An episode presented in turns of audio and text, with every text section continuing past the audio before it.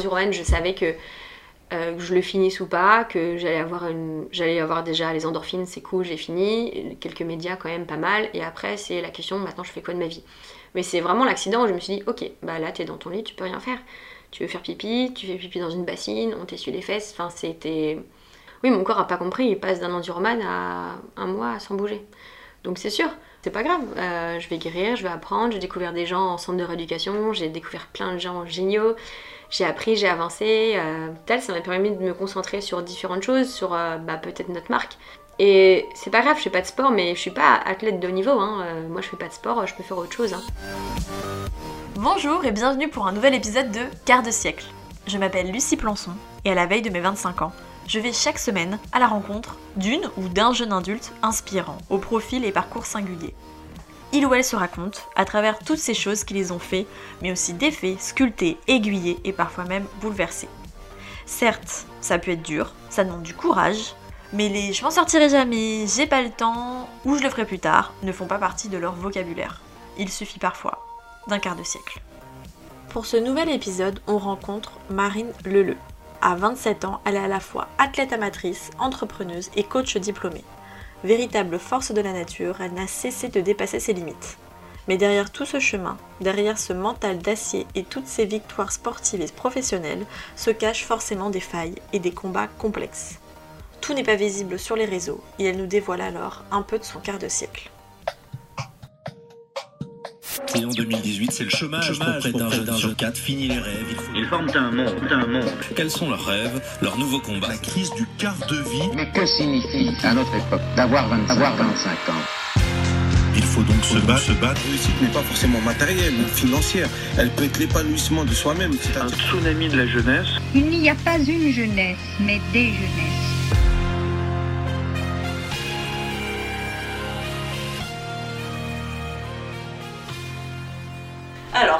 Marine Bonjour à tous. Alors en général, c'est plus ou moins facile pour moi de décrire quelqu'un euh, en une phrase. Alors, euh, elle est musicienne, il est danseur, elle est fondatrice de. Pour toi, j'ai eu un peu plus de mal. Et j'y vois là un compliment quand je dis ça. Puisque effectivement, Marine Leleu, tu évolues dans le milieu du sport. Exactement. Mais tu as plein de casquettes différentes. Donc, j'aimerais que toi, tu me dises avec tes propres mots, donc qui est et que fait en fait Marine Leleu Alors c'est vrai que c'est une question qu'on me pose souvent et euh, c'est un peu ce que tu viens de dire, c'est qu'on n'arrive pas trop à me décrire, à dire ce que je fais. Et donc c'est quelque chose que je dis souvent, c'est que moi j'ai pas vraiment de métier euh, spécifique, c'est-à-dire que je suis coach sportive, euh, je, suis, je fais du contenu sportif sur les réseaux sociaux, donc influenceuse, même si j'aime pas ce mot, par, la force des, des choses, c'est ça. À côté, j'écris ma marque, donc avec Chloé. Euh, on a créé notre marque. Euh, à côté, euh, je travaille pour différentes choses, je fais différentes, différents tournages, etc. Donc en fait, je- j'ai du mal à dire ce que je fais vraiment. J'ai écrit des livres aussi. Mais donc en fait, je pense que j'ai le plus beau métier du monde, c'est celui d'être Marine Leleu. Et je pense que Marine Leleu, c'est d'être un métier, on va dire. Euh, voilà, c'est un petit peu comme ça que je me décris. Et c'est pas rien. Tu as 27 ans. Je sais pas si je l'ai dit, euh, mais en tout cas, euh, tu as j'ai vu que tu as fait en fait euh, de la natation synchronisée. Exactement. Tu as commencé par ça, avec d'autres sports, je suppose, mais donc Ouais. comment tout a commencé en fait cette attirance pour le sport? Est-ce que tu as toujours voulu évoluer là-dedans? Alors c'est vrai que j'ai toujours été sportive. Euh, je suis dans- issue d'une famille où mes parents étaient très sportifs aussi. On bougeait beaucoup. Euh, bon, peut-être pas au stade où je suis actuellement, mais on a toujours, euh, le sport a toujours été dans les valeurs de la famille. Euh, on prenait le vélo pour aller faire les courses. euh, on était toujours très actifs et c'est resté un peu comme ça. Donc j'ai fait du tennis, euh, j'ai fait de la natation, donc de la natation synchronisée. Mais j'ai fait, fait plein de choses et je pense que ça, ça a vraiment été quelque chose pour moi d'hyper important, le sport. Et après, je pense que ça, le sport, c'est une façon pour moi, on va dire, de m'exprimer sur différentes choses. Mais aussi, après, je me suis rendu compte que je voulais vraiment en faire mon métier. Donc euh, voilà, mais donc c'est vrai que j'ai fait différents sports depuis que je suis toute petite, c'est sûr, mais c'est vrai que j'ai, on va dire, euh, persévéré dans ça euh, plus que mon frère et ma soeur, je pense. Et justement, petite, t'étais attirée par ça, mais est-ce que t'étais quelqu'un, comment tu, tu serais décrite quand t'étais petite? T'étais quelqu'un de timide ou t'es quelqu'un justement... Bah, le fait d'être quand même attirée par le sport, il y a un côté hyper actif ou justement t'étais hyper sociable? Comment, comment était Marine petite? Plutôt timide. J'étais plutôt celle qui était dans le fond de la classe, qui parlait pas trop. Euh, ouais, je pense que c'était plutôt timide, mais après j'étais active. On peut être timide et aussi actif. Donc moi je faisais plein de choses. C'est vrai que oui, je faisais de la natation synchronisée, même j'étais en, j'étais en horaire aménagé en sport-études, donc forcément euh, j'en faisais beaucoup déjà. Euh, c'est vrai que je me souviens que les heures de sport au collège-lycée, j'adorais ça, alors que là, en général, les filles, souvent, c'est oh, j'aime pas faire du sport, je vais me trouver une excuse, un machin, un truc. Moi, j'ai toujours adoré ça, vraiment. Et après, tu as décidé donc, euh, à la suite du bac, direct de devenir coach? Oui, en fait, donc j'ai passé mon bac, un bac ES, que j'ai eu euh, à la limite, mais je l'ai eu. voilà. Euh, et après, j'ai voulu en fait continuer dans ça en étant prof de natation. Donc je me suis inscrite dans une école et la première année c'était préformation. Et donc cette première année de préformation on découvre différents sports, euh, différents cursus. Et j'ai découvert le, cursus de tout ce qui était fitness, euh, cours collectif et coach, euh, coach personnalisé, coach sportif.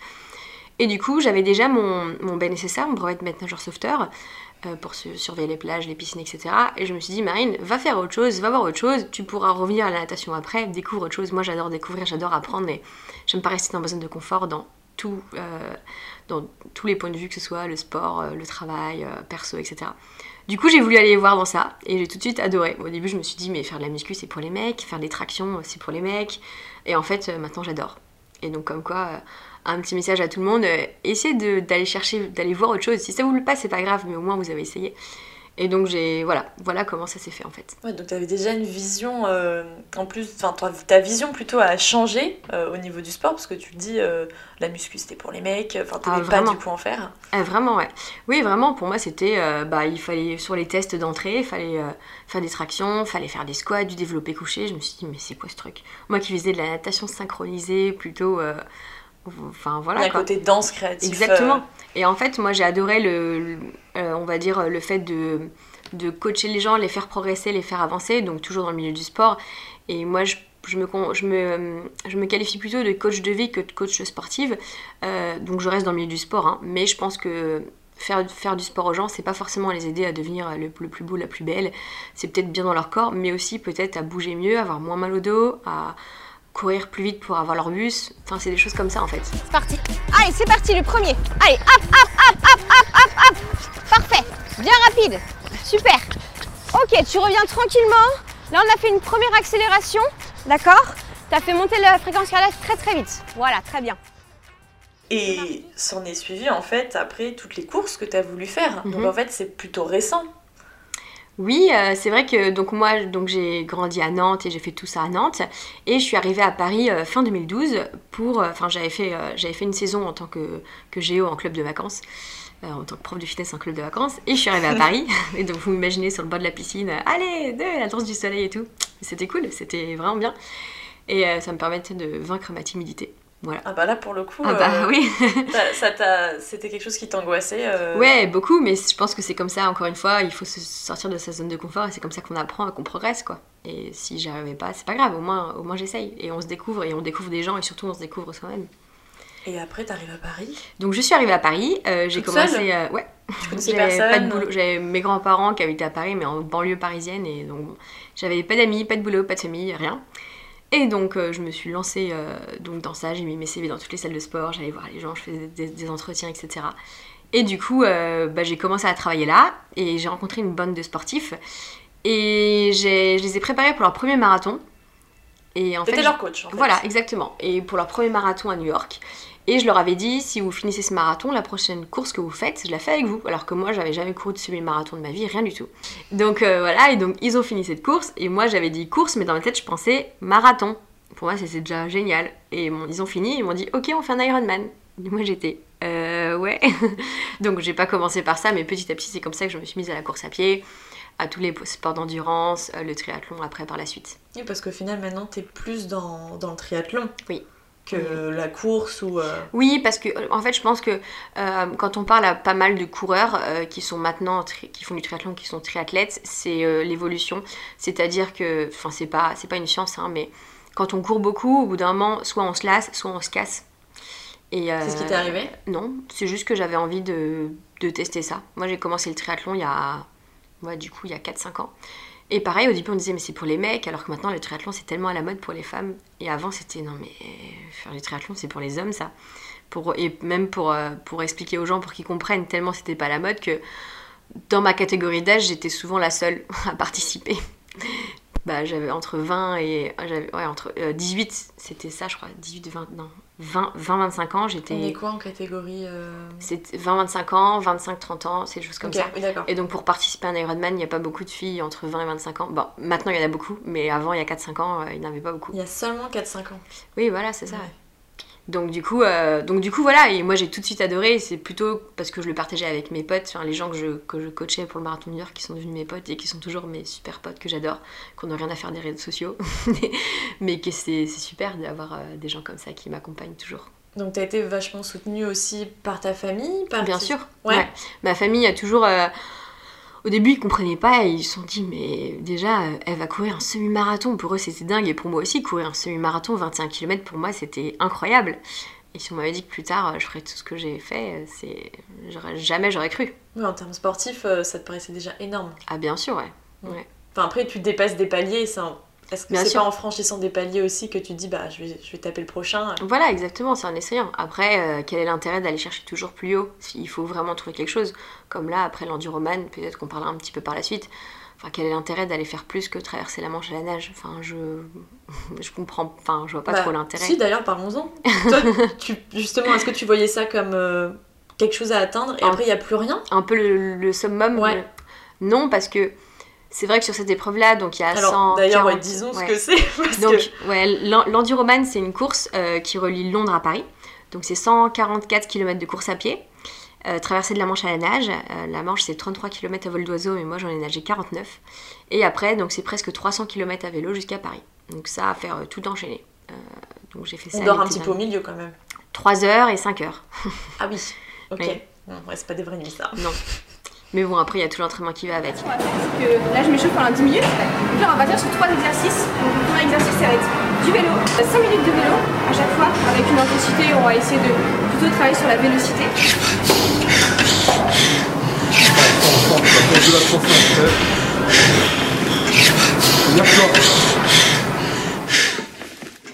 Et donc pour, euh, pour en revenir à ta question, euh, enfin, qu'est-ce qu'il y a le plus après? Moi, il y a beaucoup de gens, et c'est ce qui m'énerve un petit peu, c'est quand beaucoup de gens me disent euh, Bon, du coup, tu vas faire quoi maintenant et tout C'est comme si c'était un feuilleton télé. Et Marine, euh, Marine fait un Ironman, Marine fait un deuxième Ironman, Marine traverse la Manche à la nage. C'est super parce que je suis la première à partager et j'adore ça. Et je trouve que montrer que peut-être que moi je fais ça, je dis pas aux gens de faire ça, mais que leur montrer que moi je l'ai fait, j'y suis, suis arrivée. Donc peut-être que eux ils peuvent s'inscrire à un 5 km et qu'ils peuvent y arriver. Et peut-être que ce 5 km sera aussi dur que moi j'ai fait mon enduroman. Il n'y a pas de. Enfin, il n'y a pas de niveau en fait, c'est plutôt euh, son objectif à chacun. Et après, quel est l'objectif de faire quelque chose de plus dur en fait que ça? Euh, C'était très dur, physiquement pour le corps c'est très dur. Il faut rappeler que sur cette course il y a eu des morts, que j'étais en grosse hypothermie et que même les cardiologues se demandent comment j'ai fait pour réussir. Euh, il faut pas oublier ça. C'est bien de dire regardez, je fais ça, regardez, je suis la plus forte, regardez, je fais ça. Euh, mais je trouve ça pas intelligent du tout en fait d'aller chercher encore plus loin et de. Moi, je suis pas là pour montrer que j'ai réussi. Je suis là pour vivre des expériences et les partager. Donc euh, maintenant, ce serait plutôt me tourner comme par exemple le 30 juin, je fais un triathlon à l'aveugle, euh, les yeux bandés. D'ailleurs, beaucoup de gens me disent mais pourquoi tu, c'est pas toi la guide et qui, qui, enfin, qui guide les aveugles ou les personnes malvoyantes en, en e-sport? Mais parce que c'est un métier, donc on peut pas s'improviser ça.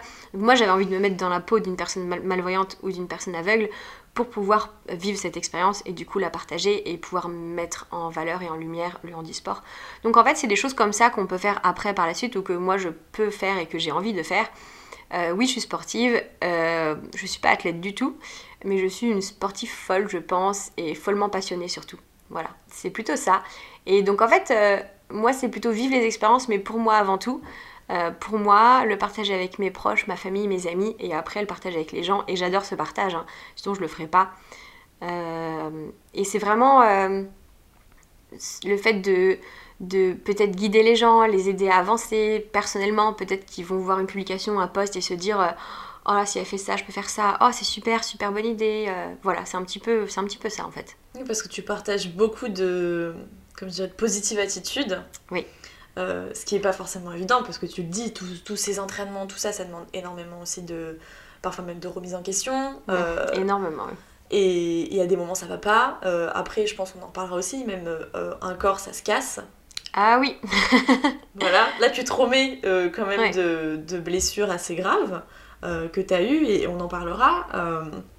Mais surtout, et c'est par rapport à ce que tu as dit, je, voulais juste rajouter que je trouve ça hyper intéressant puisqu'en fait les gens doivent penser que tu es Marine Leleu, donc tu as ce corps qui est capable à la limite de tout faire, alors qu'en fait un corps ça évolue.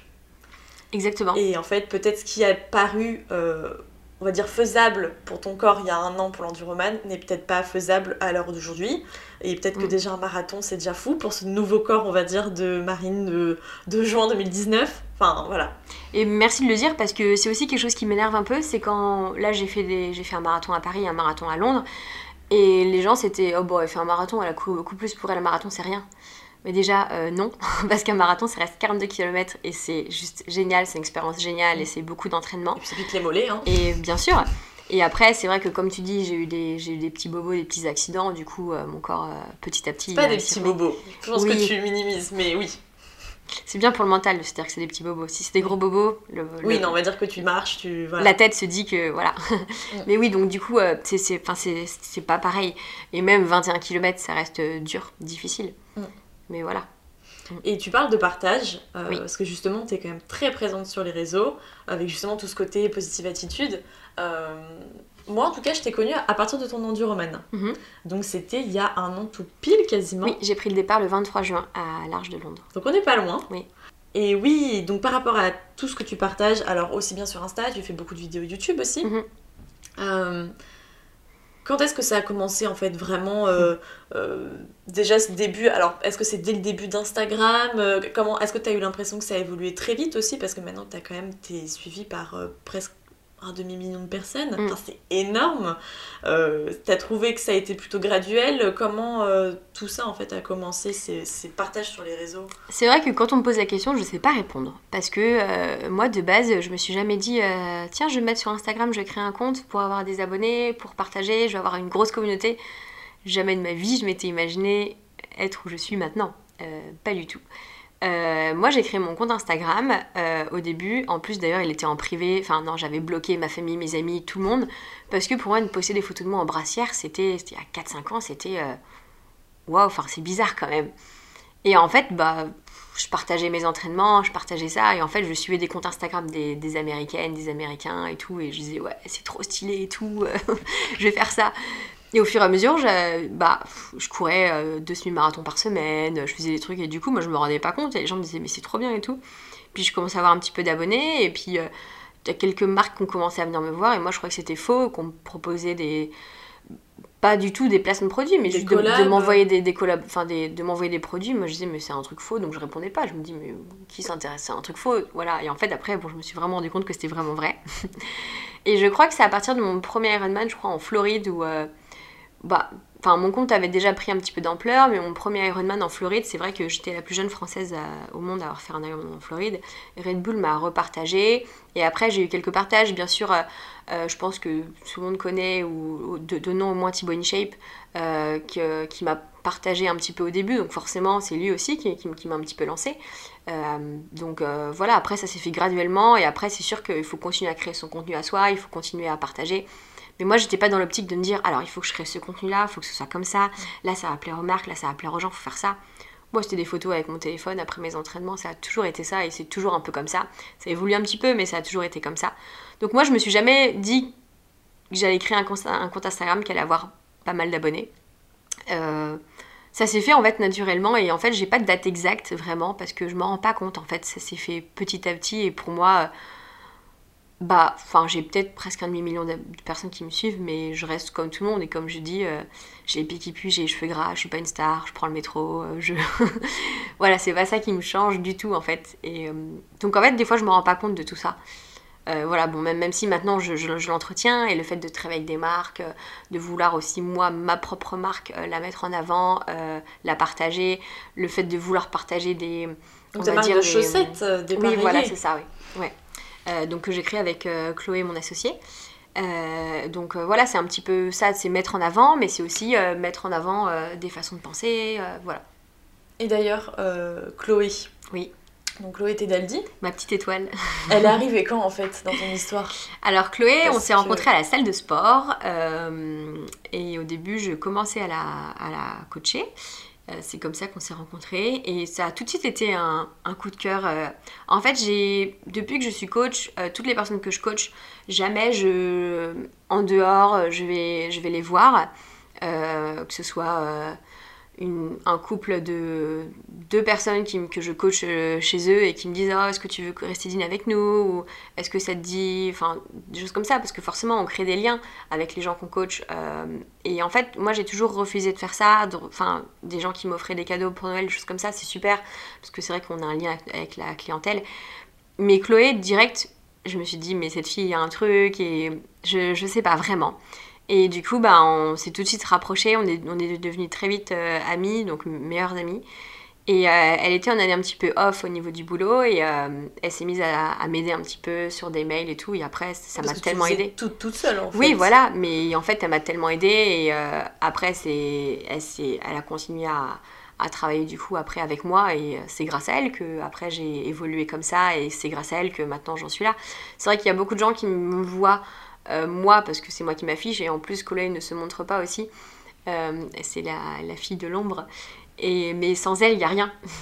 Euh, Il n'y a rien du tout. Donc, oui, c'est comme, comme un agent en fait avec une personne. Elle gère Alors, aussi peut-être les c'est un agent, qu'on voit pas. Sur le papier, c'est un agent manager, mais c'est différent parce que on a une relation aussi qui est Mm. très qui est très personnelle. Toutes les deux, on est, ouais, on est vraiment, bah, à la base, on est meilleures amies. Euh, donc, elle me connaît plus qu'un agent qui gère euh, une personne. Euh, et aussi, on se comprend sur plein de choses. Et, euh, en fait, elle essaie de faire les choses aussi euh, pour moi et pour nous. Pour parler franchement, pas du tout pour gagner des sous. Elle n'est pas. voilà. Au but final, oui, c'est ça, parce que de toute façon, l'argent c'est un peu tabou et dans le but, dans la vie, on veut tous gagner des sous. Et il faut le dire, hein, c'est ça. hein. Mais son, son, son but premier, c'est de faire quelque chose de chouette et de construire quelque chose, qu'on construise quelque chose toutes les deux, quoi. Et ce qu'on arrive bien à faire aussi. Bah oui, parce qu'en Mm. plus, euh, comme tu disais là, quand, quand on s'est vu là, quand t'es arrivé, vous avez emménagé dans, dans des nouveaux locaux. Enfin, ça, Oui. ça grossit, ça, ça devient Ouais. quelque chose d'important. Ouais, la ouais, exactement. ouais. Bon, alors, euh, on n'est pas ensemble. Il y a beaucoup de gens qui disent, mais du coup, vous êtes ensemble? Parce que du coup, on emménage ensemble, on passe notre temps ensemble. mais non, non, non. non, non, euh, oui, donc du coup, on a, on, on a des nouveaux bureaux et on est vraiment très, très contente euh, de, de ça. J'ai ma petite salle de, ma petite salle de coaching. C'est là qu'on a, qu'on a tout nos- nos- l'antre des euh, chaussettes. Euh, qui arrive de près de Dijon, parce que l'usine des chaussettes est à Dijon, en France. C'est fait en France. Fabrication française. Exactement. Et on est, on est très très fiers de ça. Euh, donc ouais, on est très content d'avoir une dynamique comme ça, alors qu'on a beaucoup galéré avant. Avant, on travaillait chez l'une chez l'autre, euh, les chaussettes, elle gardait tout chez elle, elle faisait les colis chez elle. Enfin, c'était, c'était la galère au début. Mais c'est ça qui est chouette, et c'est en, en vivant des galères comme ça qu'on, qu'on avance. C'est ça souvent l'entrepreneuriat, enfin du moins pour Bien beaucoup sûr, de personnes bien au sûr. début. Oui, bien sûr. Et je reviens un petit peu au début de ce que je disais, c'est qu'il faut oser faire des choses. Et que si on ne sort pas de sa zone de confort, de confort, donc je parlais du sport au début, mais là je parle du travail, et bah on n'avance pas. Et puis si on n'avait pas réussi, bah c'est pas grave, au moins on aura essayé, on aura appris des choses, on aura rencontré des gens en fait. Voilà. Et pour revenir à. Tu parlais donc tous ces partages, etc., euh, qui maintenant est quand même, comme tu le dis, c'est quand même plus travaillé. euh, Mhm. euh, ton image, etc., c'est quand même un peu plus visible qu'avant. Donc, quand même, c'est des choses qu'il faut faire attention. Et ce que je trouve intéressant, il me semble que tu le dis dans une de tes vidéos il y a peut-être 2-3 ans. Tu dis Je suis suivie par des milliers de personnes. Du coup, là, des centaines de milliers de personnes. Euh, je partage beaucoup, donc on a l'impression que que tu es énormément entouré et en fait euh, tu le dis clairement j'ai pas de vie sociale j'ai peu d'amis Euh, en fait t'es quelqu'un de très solitaire dans le fond Exactement. Alors c'est vrai que depuis trois ans ça a un peu évolué, mais dans le fond je reste très solitaire. Moi, passer une semaine toute seule à faire mon sport, faire à manger, faire mes trucs, ça me pose aucun souci, vraiment. Pour parler, pour faire très gros, parler en très gros en mettant des très grosses guillemets, j'ai besoin de personne. Ce qui est faux, encore une fois, parce que là on vient de parler de Chloé, on vient de parler de plein de choses et, et voilà. Mais c'est que moi je, je fais, je fais, je fais ma, ma vie. Mais c'est vrai que j'ai quelques amis, j'ai pas beaucoup d'amis, j'ai quelques amis. Euh, mais moi je suis pas une fille qui sort, je vais pas. euh, je sors pas. euh, et est-ce que parce que là on va dire que ça fait plusieurs années que c'est comme Mhm. ça est-ce que ça l'a toujours été? Est-ce que vraiment tu t'es imposé un rythme ce qui est pas évident en fait en début de vingtaine euh, même euh, voilà à 25 ans te dire bon, euh, je me focalise sur mes objectifs, mes envies et des objectifs sportifs, ça implique forcément Mhm. aussi avoir une hygiène de vie hyper saine? Non, parce que en fait, moi, mon adolescence, j'ai eu des soucis de santé. Et du coup, j'ai jamais. Enfin, j'ai eu des... un moment où j'étais vraiment. Enfin, j'étais dans ma bulle, j'étais dans, dans mon monde et j'étais pas. J'étais pas enclin et même je pouvais pas sortir. Enfin, moi, j'ai jamais été en boîte, euh, je connais pas. euh, j'ai jamais été euh, bourrée, euh, je ne sais pas, je bois pas d'alcool du tout. C'est pas une question de sport, je bois pas d'alcool. Il y a des gens qui me disent c'est parce que tu fais attention, mais non, c'est juste que je n'aime pas ça du tout. Une coupe de champagne à Noël avec mes parents, euh, le berk. Enfin, pour moi, c'est pas du tout ça. Mais donc en fait, c'est pas que je me suis imposée, c'est juste que moi, c'est mon mode de vie, c'est comme ça que je suis heureuse. Je préfère dîner avec des copines à la maison, ou avec des potes à la maison euh, à 3-4, euh, et puis à 23h, on est tous au lit, euh, parce que le lendemain, il y a entraînement, enfin, je m'entraîne. Et puis il faut savoir que tu te lèves très très tôt. Ouais, moi je me lève très tôt, mais parce que j'aime ça aussi. euh, j'aime beaucoup ça. J'aime vivre avant les gens. J'aime vivre très tôt parce que je fais plein de choses. Je suis hyper productive. Et quand il est 7h, quand par exemple hier à 7h, j'avais déjà fait 40 km de vélo, je me dis les gens ils se réveillent juste, ils ont loupé quelque chose dans leur vie. Enfin, c'est mon point de vue. Je dis pas ça, c'est pas du tout un reproche. Hein, mais... Non, mais c'est vrai, que- c'est un- il y a un dicton. Hein. Et en fait, je me sens beaucoup plus forte et enclin pour ma journée. Alors oui, c'est sûr que je vais pas me coucher à minuit, mais voilà. Oui, ou faire des siestes, ou voilà. Ouais. Donc pour, euh, pour, pour ma vie sociale, non, non, je, je, je, je, enfin, je vois quand même des gens, je vois ma famille, euh, j'ai mes amis, mais euh, clairement, je suis pas, je suis pas celle qui va sortir tout le temps. Mm. Oui, c'est c'est important, je pense aussi de le préciser parce que. Bien sûr, ouais. Enfin, on a l'impression que derrière tout ça, enfin, c'est quand même aussi des sacrifices à mettre de côté. c'est énormément de sacrifices. Enfin, pas à mettre de côté justement, Non, parce bien que c'est sûr, des ouais. gens que tu mets de côté. euh, ouais, voilà. euh, Mais après, euh, après c'est pas des sacrifices, c'est que, enfin, ça se fait tout seul. Après, c'est comme dans le sport. euh, j'ai fait les sacrifices l'année dernière pour l'enduroman. Maintenant, je fais clairement moins de sport que l'année dernière, mais c'est parce que je fais autre chose. Et c'est pas un sacrifice de me dire je fais moins de sport pour faire autre chose. J'ai envie d'avancer aussi. Je pense que, que la vie c'est comme ça, c'est avec des phases où on fait plus de choses, des fois moins de- moins de choses. Et sinon, euh, bah, on s'ennuierait hein, si tout le temps pareil. Bah oui, toi t'es pas trop dans la routine, hein. Moi, c'est quoi la routine? Clairement pas. Mais oui, là, il, faut changer les choses. euh, marcher de l'autre côté du trottoir quand tous les matins on sort de chez soi, sur- on marche sur son trottoir pour aller au métro. Prenez le trottoir d'en face, vous verrez, la journée sera différente. Et quand, parfois, bah, au final, on t'impose de prendre le trottoir d'en face? Genre, clairement, t'as eu un accident il y a un an, euh, ouais, on va dire Mm. à peu près un an, euh, ou malheureusement, quelques jours peut-être après ton enduroman, t'as un accident à vélo. Je partais ici sur la route, ici il y a une autre route, hop, le camion arrive, il grille le feu rouge et moi, comme bah, le feu était vert pour moi, pim Donc percuté, j'étais sur le côté, je tombais par terre et c'est là que j'ai eu mes blessures. Et là, bah, plus de sport. Bah, plus de sport. Euh, il faut savoir que euh, j'ai directement relativisé en me disant c'est bon, je peux bouger mes jambes, euh, je suis pas défigurée, euh, c'est juste une fracture dans la jambe, c'est juste euh, ça, ça, ça, ça, ça. T'avais Mais c'est pas épaule grave. aussi touchée. Ouais, j'avais l'épaule aussi, j'ai les deux épaules, enfin c'était Enfin, l'année d'avant aussi. L'année d'avant, oui, voilà, bon, la totale. Bref, mais euh, c'est marrant parce que j'en parlais avec Chloé il y a pas longtemps et, euh, et avec le recul, euh, maintenant, je peux dire que j'ai déprimé, j'étais en, en dépression, mais sur le moment même, je me suis pas rendu compte. En fait, euh, j'ai le fait, donc je suis restée un mois à l'hôpital euh, et je l'ai pas du tout partagé mon accident. J'ai partagé mon accident un mois après parce que je voulais dire euh, entre guillemets, euh, au fait, j'ai eu ça, ça, ça, mais ça va super, maintenant c'est comme ça. C'était mieux de d'être positif et de dire j'ai eu ça, ça, ça, ça, mais maintenant ça va mieux, donc on avance. Et même pour moi, et aussi parce que je voulais pas forcément. Enfin, que les gens. Montrer tes failles. Non, c'est bête, mais les gens savent, peuvent trouver dans quel hôpital on est. Et ça m'était déjà arrivé pour mon premier accident. Et vrai. bah, les gens venaient, et c'est pas méchant, hein, mais on- quand on est dans un lit d'hôpital, on n'a pas forcément envie, que- même si c'est une bonne intention qui viennent nous apporter des cadeaux, bah c'est un peu. C'est gênant. C'est un peu gênant. Et donc, euh, même il me fallait le temps pour moi de me retourner, même pour Chloé, par rapport à tout ce qu'on avait en place, le travail avec certaines, avec certaines marques, euh, des, des, des OP, des choses comme ça, de pouvoir se retourner. Et je pense qu'aussi pour nous, on était dans un moment après euh, ce qu'on avait vécu sur l'enduroman qui est très intense, euh, avec beaucoup de. Euh, on avait besoin toutes les deux de, ok, bah, ok, on fait une pause sur ça, voilà. Euh, Il faut se remettre de ce genre d'expérience. euh, il faut se remettre, et moi je m'étais préparée à l'avance en me disant qu'après l'enduroman, je, je savais pas que j'avais cet accident, hein, mais après l'enduroman, je savais que euh, que je le finisse ou pas, que j'allais avoir, une...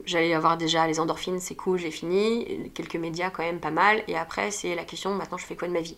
Mais ça j'avais préparé à l'avance et je, et je savais, j'avais pas trop peur de ça. Mais c'est vraiment l'accident où je me suis dit, ok, bah là t'es dans ton lit, tu peux rien faire. Tu veux faire pipi, tu fais pipi dans une bassine, on t'essuie les fesses, enfin c'était... Et d'ailleurs, je remercie beaucoup les infirmières qui étaient là parce que c'était des abonnés qui me l'ont dit qu'à la fin. Elles m'auraient dit au début, ça aurait été compliqué. Ah, voilà, donc euh, elles ont été vraiment géniales sur ça. Vraiment, vraiment trop bien. Et donc, du coup, bah, cette période à l'hôpital, ça m'a permis de me concentrer sur différentes choses, sur euh, bah, peut-être notre marque, sur différents projets. Et c'est pas grave, je fais pas de sport, mais je suis pas athlète de haut niveau. Hein. Euh, moi, je fais pas de sport, je peux faire autre chose. Hein. Donc, c'est sûr que, oui, mon corps a pas compris, il passe d'un enduromane à un mois sans bouger. Donc, c'est sûr. Mais c'est dans la tête aussi. Exactement. C'est pour ça, euh, bah c'est pas grave. Euh, je vais guérir, je vais apprendre. J'ai découvert des gens en centre de rééducation. J'ai découvert plein de gens géniaux. J'ai appris, j'ai avancé. Euh, voilà. Ce qui me fait juste la peine, c'est que je fais du mal à mon corps en fait. C'est plutôt ça. Que maintenant, dès qu'il a un petit bobo, je dis, je suis désolée, je te fais encore endurer ça. Et c'est pas vraiment moi, c'est mon corps. Parce que le corps, c'est la plus belle machine qu'on peut avoir dans la vie. Et il faut en prendre soin. Des fois, on, l'oublie beaucoup. Hein. Et moi, avant, j'oubliais beaucoup ça. Mais c'est hyper important. Euh, d'en prendre soin, de, de l'écouter. Et comme je dis toujours, il y a une différence entre j'ai la flemme de m'entraîner et je suis fatiguée, mon corps est fatigué. Et donc moi j'arrive à faire la différence maintenant. Mais pour revenir à cette blessure, c'est vrai que ouais, ça, ça, a été très dur, mais j'ai appris aussi sur lui. Donc euh, j'ai l'impression que tu apprends en façon alors encore plus quand tu, tu dépasses aussi mm. euh, complètement tes limites, mais même très jeune, tu as dit un peu ce que tu avais bah, des soucis de santé. Mm. Alors je sais pas si, tu veux qu'on y vienne dessus, mais euh, il me semble moi que tu as été hospitalisée il y a des phases en fait d'anorexie. Mm. Exactement, ouais. Euh, je pense que déjà là, euh, à la suite de ça, alors je ne sais pas quel âge t'avais, mais tu as dû quand même énormément apprendre sur ton corps et arriver à genre t'écouter. Oui, encore une fois, bah, cette période-là de ma vie, c'était mon adolescence. Encore une fois, sur une maladie comme ça, on n'arrive pas à déceler vers quel âge ça commence, quand ça commence. Moi, c'était 14, 15, 16 ans où j'ai eu plusieurs phases d'hospitalisation. Euh, c'est encore une fois, j'ai fait du mal à mon corps, clairement. Euh, donc euh, depuis, je me dis que depuis qu'il est petit, il prend cher, quoi. Je lui fais prendre cher, le pauvre, pauvre petit corps. Et, mais en même temps, je pense que c'est ça qui me rend plus forte. Et je pense que pareil, ça m'a fait apprendre sur la vie, sur plein de choses, et ça m'a rendue peut-être déterminée, plus persévérante, et peut-être différente, ou je sais pas, ça m'a apporté un plus. Je pense que les moins, ça nous apporte des plus aussi. Donc euh, voilà, après ça fait partie de moi et ça fera toujours partie de moi. Euh, c'est comme ça, mais je vais pas m'arrêter à ça et je vais pas en parler tout le temps. Enfin, moi en parler tout le temps. Euh, non, et puis surtout je trouve ça. Enfin, on, est réduit à ça en fait, c'est quoi l'intérêt? Voilà. Et surtout que ce que je trouve sympa, chouette, ou du moins subtil aussi de ta part, c'est que tu poses des photos, parfois avec des marines il y a 6 ans et marines maintenant, et tu dis, bah, c'est la même Enfin, il n'y a pas de je regrette d'être cette personne ou. Jamais. Et souvent, les gens, euh, comme tu dis en fait, dans, dans les médias, enfin, t'es quand même très visible. Donc, forcément, euh, ce terme d'influenceuse, il te plaît pas, il plaît à mm. personne.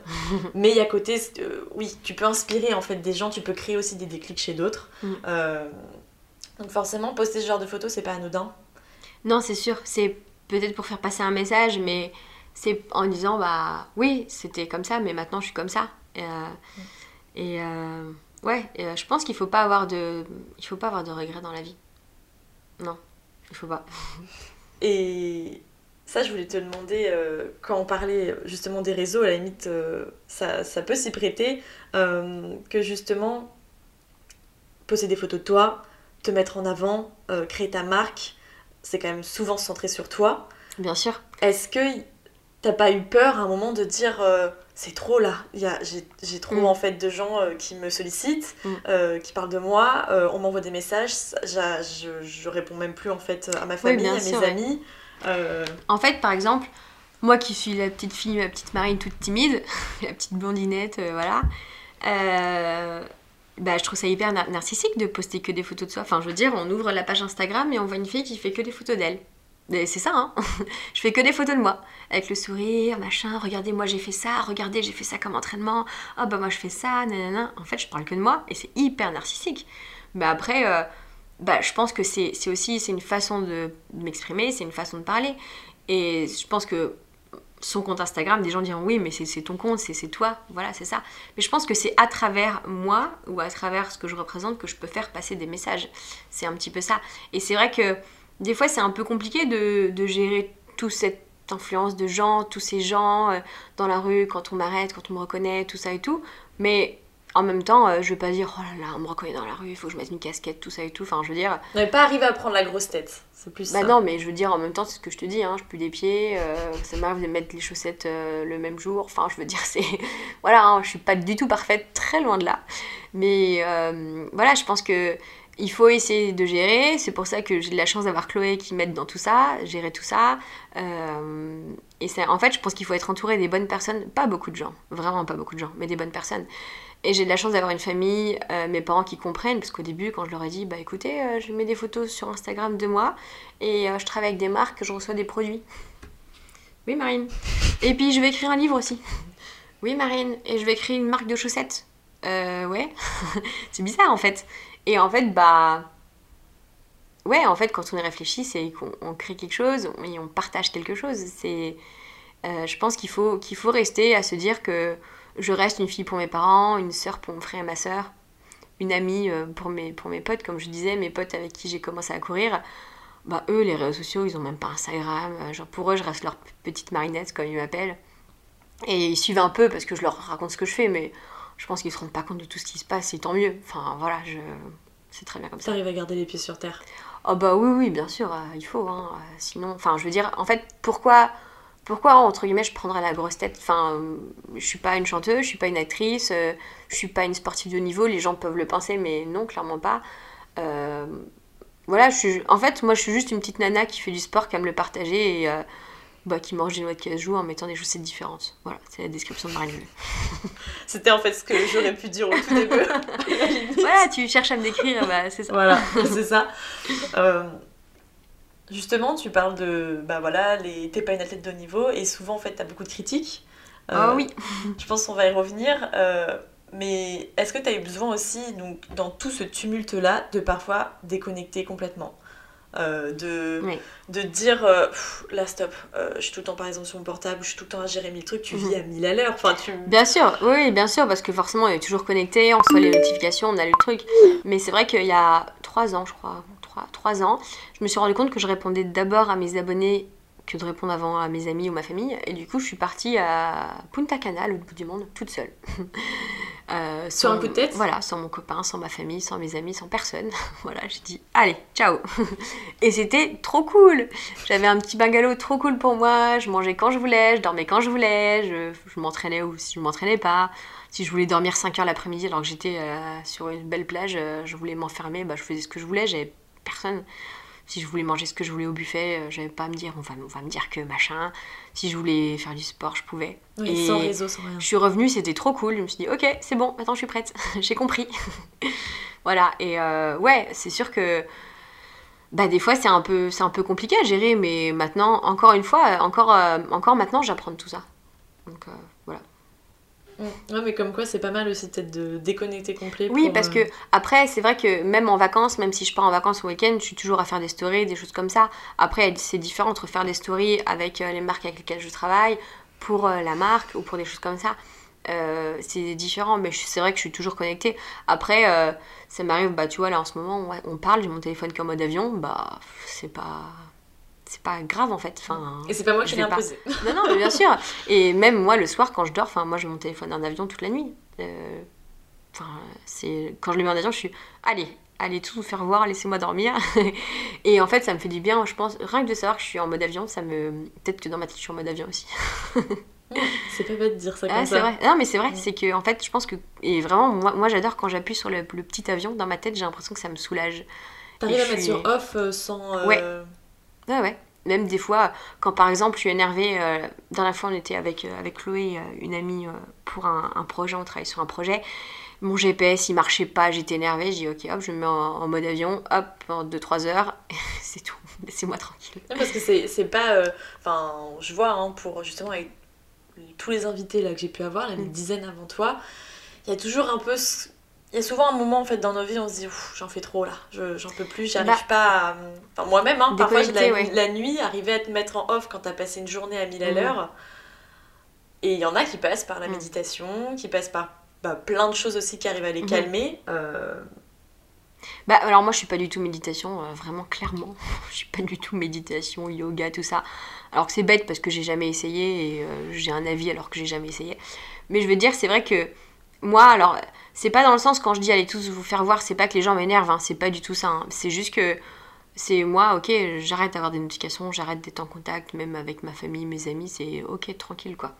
C'est ça, et en fait, oui, ça fait du bien des fois de couper, ça fait du bien. Par contre, si par exemple je poste une vidéo ou un post Instagram, je me mets pas en mode avion direct après. Parce que c'est des choses là où il faut que je regarde un peu ce qui se passe, avoir des interactions, répondre aux gens, aux commentaires, euh, faire des stories, et c'est cool en fait. Voilà. Euh, c'est sûr que je vais pas me mettre en mode avion alors qu'on est en train de faire des enfin, parler de moi, que j'ai créé, que j'ai parlé de quelque chose. Mais s'il se passe rien, bah voilà, ça me dérange pas.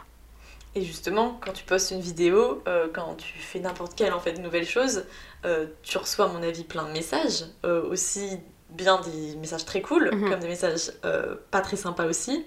Je pense que le fait d'être aussi d'être dans le milieu du sport, euh, parce que euh, il y a quelques jours de ça, euh, donc j'ai enregistré euh, Bruno Maltor, qui est donc un, un blogueur, qui vit en Oui, tout cas de oui, ses euh, voyages. je le connais. On a déjà été en, en, en OPEC ensemble. ouais. Bah voilà. Et et il a une communauté bienveillante et le fait d'être dans le milieu du voyage, il Mm. y a quand même moins ce rapport au corps qui Mm. tout de suite en fait crée beaucoup de tension chez parfois chez, Mm. les, chez les gens. Comment toi tu l'as vu au début Est-ce que c'est alors je pense que il y a du travail aussi euh, qui a été fait pour toi euh, avec euh, tout ce qu'on tous ces enfin ça peut être des jaloux, des haters, tout ce que tu veux. Oui, c'est vrai. Alors déjà, il faut partir du principe qu'on ne pourra pas plaire à tout le monde dans la vie, et heureusement. voilà. Et qu'à partir du moment où on s'expose sur les réseaux sociaux, il y a forcément des gens qui nous aiment et forcément des gens qui nous aiment pas. Et encore une fois, heureusement, on ne peut pas plaire à tout le monde et sinon ce serait nul. Voilà. Euh, il faut savoir que oui, j'ai beaucoup de mauvais commentaires, j'ai beaucoup de haters, j'ai beaucoup de gens qui me critiquent énormément. Mais c'est peut-être 10-15% des gens euh, de ma communauté, ou c'est pas forcément ma communauté. Et euh, 100 messages qui vont être trop gentils, adorables et qui vont vraiment me faire du bien, il va y avoir un mauvais commentaire ou mauvais message et ça peut me m'anéantir. Il y en a des fois, ça m'a fait pleurer, ça m'a fait me remettre en question sur plein de choses. Sur beaucoup de choses, je me suis dit est-ce que c'est moi qui ai mal fait ça? Est-ce que voilà. Et après bah c'est pas eux qui vont me faire m'arrêter ce que je fais. Si je m'étais arrêtée au premier commentaire, euh, j'en serais pas là du tout. voilà. Ça me forge, euh, ça me blesse aussi, mais ça me fait avancer. Voilà. Euh, donc en fait, il faut faire la part des choses. Par exemple, c'est pour ça que j'ai eu du mal avec Facebook, parce que sur Facebook, c'était horrible. J'avais énormément de mauvais commentaires, même des fois quand les marques postaient des posts sur moi, ils étaient obligés de supprimer des fois les posts, parce qu'il y avait des fois... euh, Puis en fait, c'est ça, c'est qu'en fait, un mauvais commentaire enchaîne un mauvais commentaire, les gens répondent, et du coup, c'est c'est la foire à ça, ça, enfin, tout ça, quoi. Il y a même des groupes sur Facebook qui font complètement des épisodes sur moi, enfin, bref. Mais... Enfin, je m'en fiche, c'est pas ça. Au contraire, on parle de moi, hein, donc euh, c'est très bien. hein. On parle de moi en balle, euh, bah au moins, quand quand il y a un gros débat sur moi, ça me fait gagner des abonnés. Et ça me fait vendre des chaussettes. Donc merci les gars. Ça te Ah fait la non. visibilité. bah non, mais c'est vrai, hein. donc euh, bon, voilà. Mais après, c'est vrai que c'est jamais agréable, il faut gérer ça, il faut toujours faire attention à ça, il faut les prendre en compte, il faut pas non plus bah, dire ils disent n'importe quoi, il faut peut-être comprendre, écouter, voilà. C'est ça, mais c'est vrai que c'est jamais agréable, et c'est vrai que du coup, bah, je suis beaucoup plus, vigilante, et c'est sûr que euh, poster quelque chose qui peut faire polémique, ou qui peut... où je dis quelque chose peut-être de fort, un compte à 50 000 abonnés, et un compte à, 100 à presque 500 000 abonnés, on peut pas se permettre de faire la même chose, on peut pas. On peut pas, moi, à chaque fois que je fais des stories, à chaque fois que je fais des choses, je fais attention qu'il n'y ait pas, je sais pas, euh, derrière moi une marque ou derrière moi quelque chose. Quand j'étais en, rééducation, par exemple, je faisais pas des stories des gens parce que il y a des gens, euh, il y a des militaires qui sont dans centre d'éducation, il y a euh, des sportifs de haut niveau qui veulent pas euh, que, les que les équipes adverses sachent qu'ils sont blessés. Et bah moi je fais attention à ça parce que mes stories sont beaucoup beaucoup beaucoup vues. Donc euh, même si je fais une story dans un restaurant et qu'il y a un, monsieur qui dîne avec, euh, avec une fille qui ne devrait pas voir et qu'on voit dans ma story, enfin c'est plein de choses comme ça en fait. Il faut faire attention à tout ça. Enfin c'est pour ça que pour en revenir aux haters, tout ce que je poste, tout ce que je fais, c'est maintenant malheureusement c'est calculé. Enfin c'est pas calculé, c'est pas le mot. C'est réfléchi. C'est réfléchi, voilà. Après, je reste très spontanée à mettre des photos de moi très spontanées, prises avec mon téléphone. Euh, voilà, je sais qu'il y a, y a- y a- y a pas de souci. Mais du coup, il faut vraiment que je fasse attention. Il faut que je me dise, ouais, Marine, t'as quand même beaucoup de gens qui te regardent et qui te prennent un peu en exemple, donc fais attention. Voilà. Mais après, euh, je, je m'arrête pas du tout à ça. hein. Hum, Oui, bon, voilà, comme tu dis, euh, c'est évident que ça blesse, mais... Voilà, avec Chloé, on le prend en compte, mais euh, voilà. Et pour revenir euh, un peu dans l'idée justement de, voilà, euh, tu à mille à l'heure, euh, tu te lèves très tôt, tu fais plein de choses, etc. Euh, tu fais pas de la méditation, donc il y a plein... Enfin voilà, il y a d'autres façons aussi de, de se calmer, comme tu disais, de se mettre en off, mais euh, t'es parti en voyage pour te déconnecter, et maintenant dans la vie de tous les jours, dans la vie de Marie Comment je fais, c'est ça? Comment tu arrives à te recentrer sur toi, à prendre du, du temps pour toi aussi? Bah alors c'est le sport parce que moi je suis pas du tout dans un club, je m'entraîne souvent seule, avec des fois de temps en temps euh, en duo ou avec des amis, mais j'aime beaucoup m'entraîner seule, c'est mon moment à moi.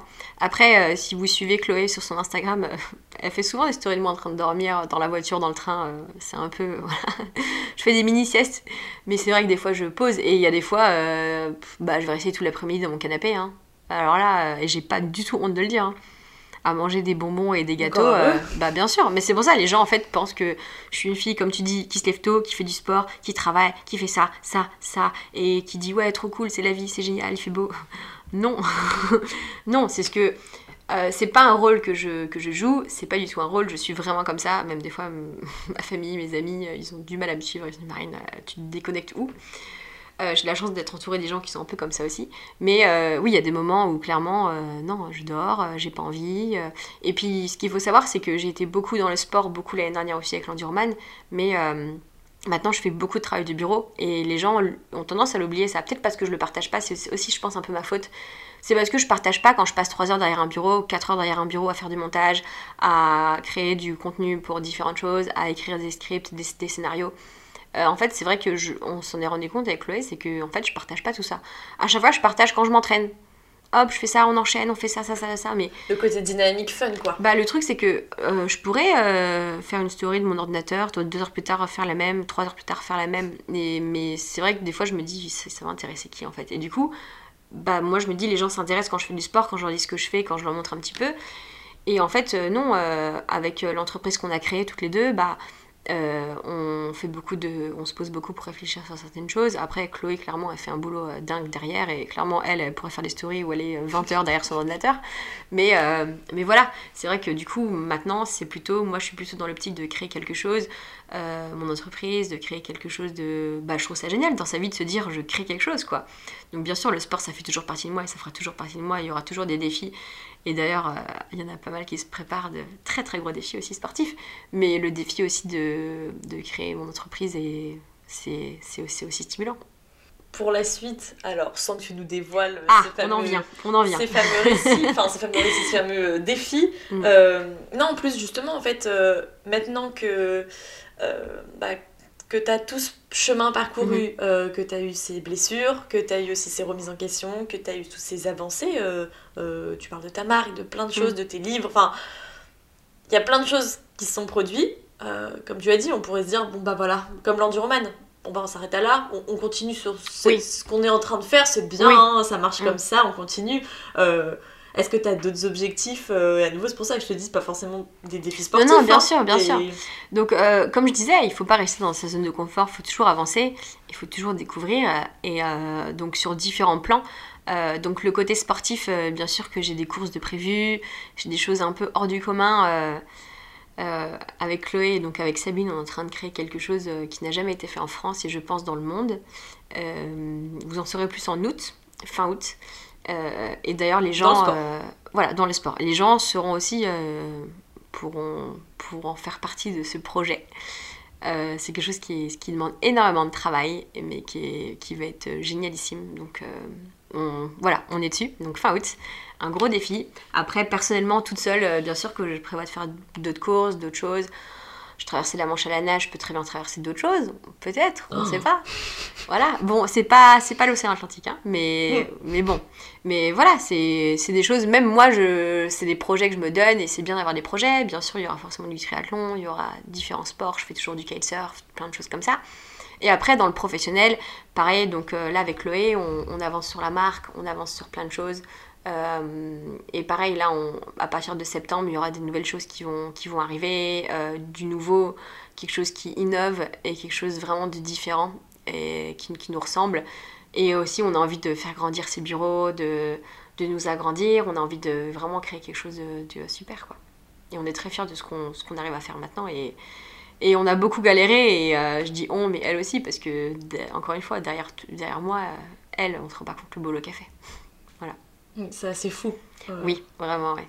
Clairement. Euh, et tu as donc cette course aussi, là, à la fin du mois de juin. Oui. Euh, qui d'ailleurs m'intrigue aussi, puisque Oui. c'est quand même hyper déroutant de. Euh, moi, la dernière fois que j'ai couru les yeux fermés, je devais avoir 10 ans, je pense. Oui, alors c'est rigoler. vrai- bien sûr, mais alors c'est vrai que c'est un, un défi qui est complètement fou et qui est, qui est génial. Et je suis très contente et très fière de pouvoir le relever. Donc c'est le triathlon de Paris.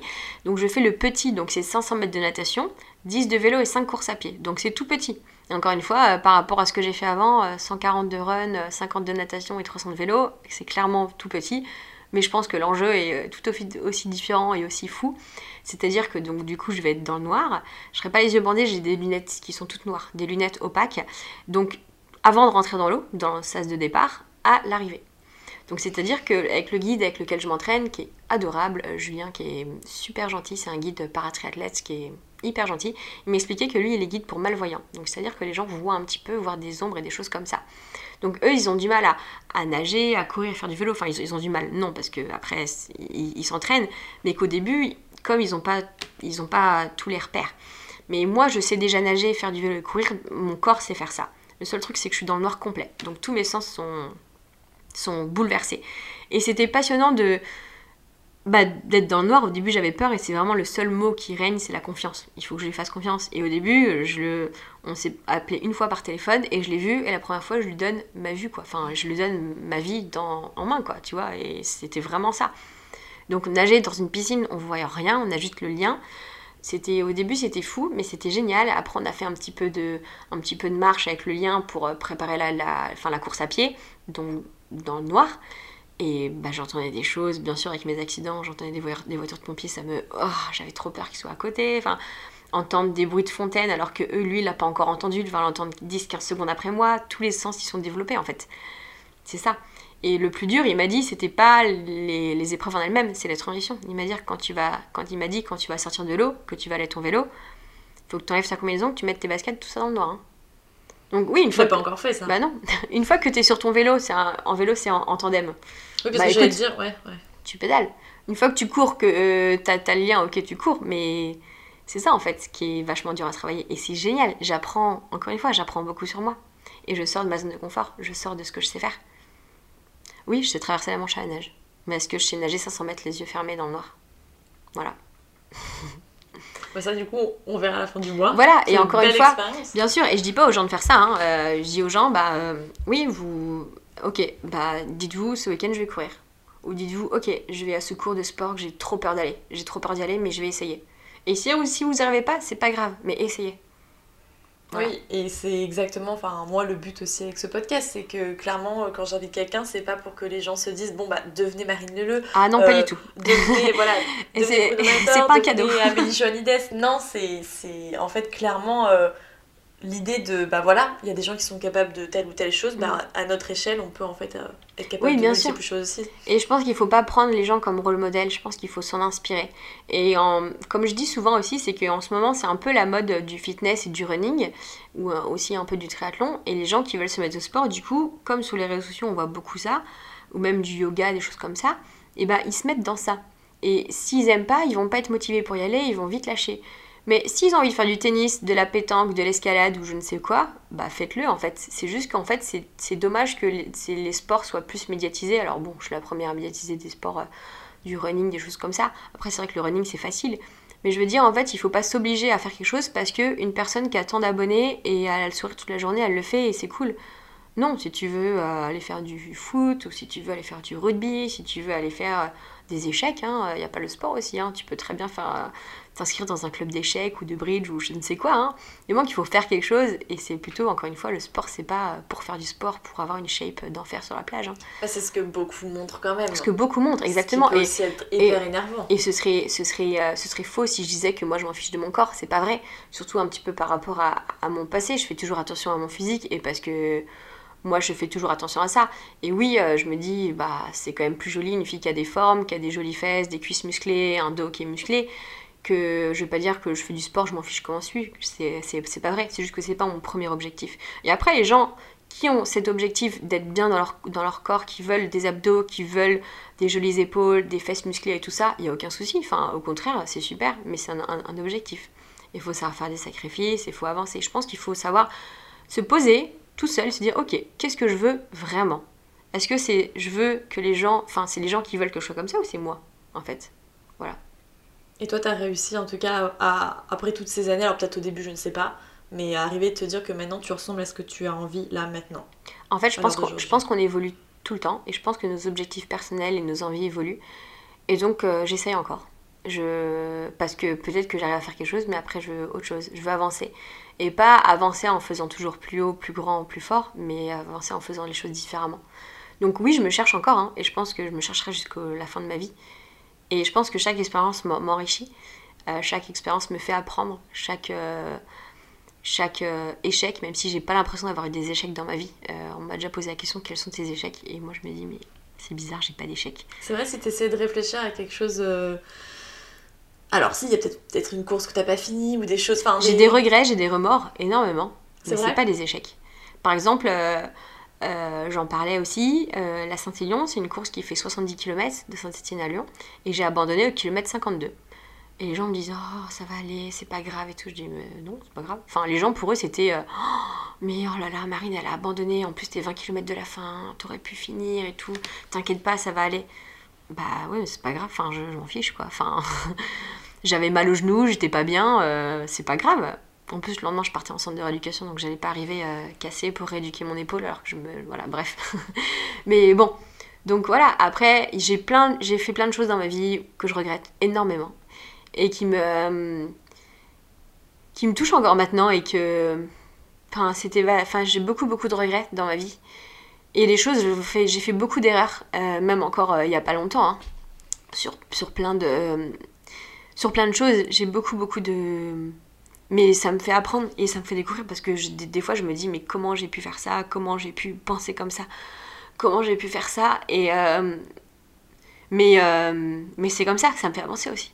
Et c'est ça qui me rend plus forte et voilà encore une fois ça montre que je suis pas toute puissante et aussi des fois j'ai des failles Forcément, quand il y a des failles que. Ouais. Voilà, on voit pas en tout cas sur les réseaux. et- non mais c'est pas des failles que je cache parce qu'il y a une différence entre euh, comme les gens qui m'ont qui m'ont dit quand j'ai pas dit que j'ai eu mon accident et qu'un mois un mois après je leur ai dit que j'avais eu mon accident je l'ai pas caché aux gens c'est juste que je l'ai pas dit il faut faire la différence entre cacher les choses et pas le dire T'as pas menti. Non, j'ai pas menti.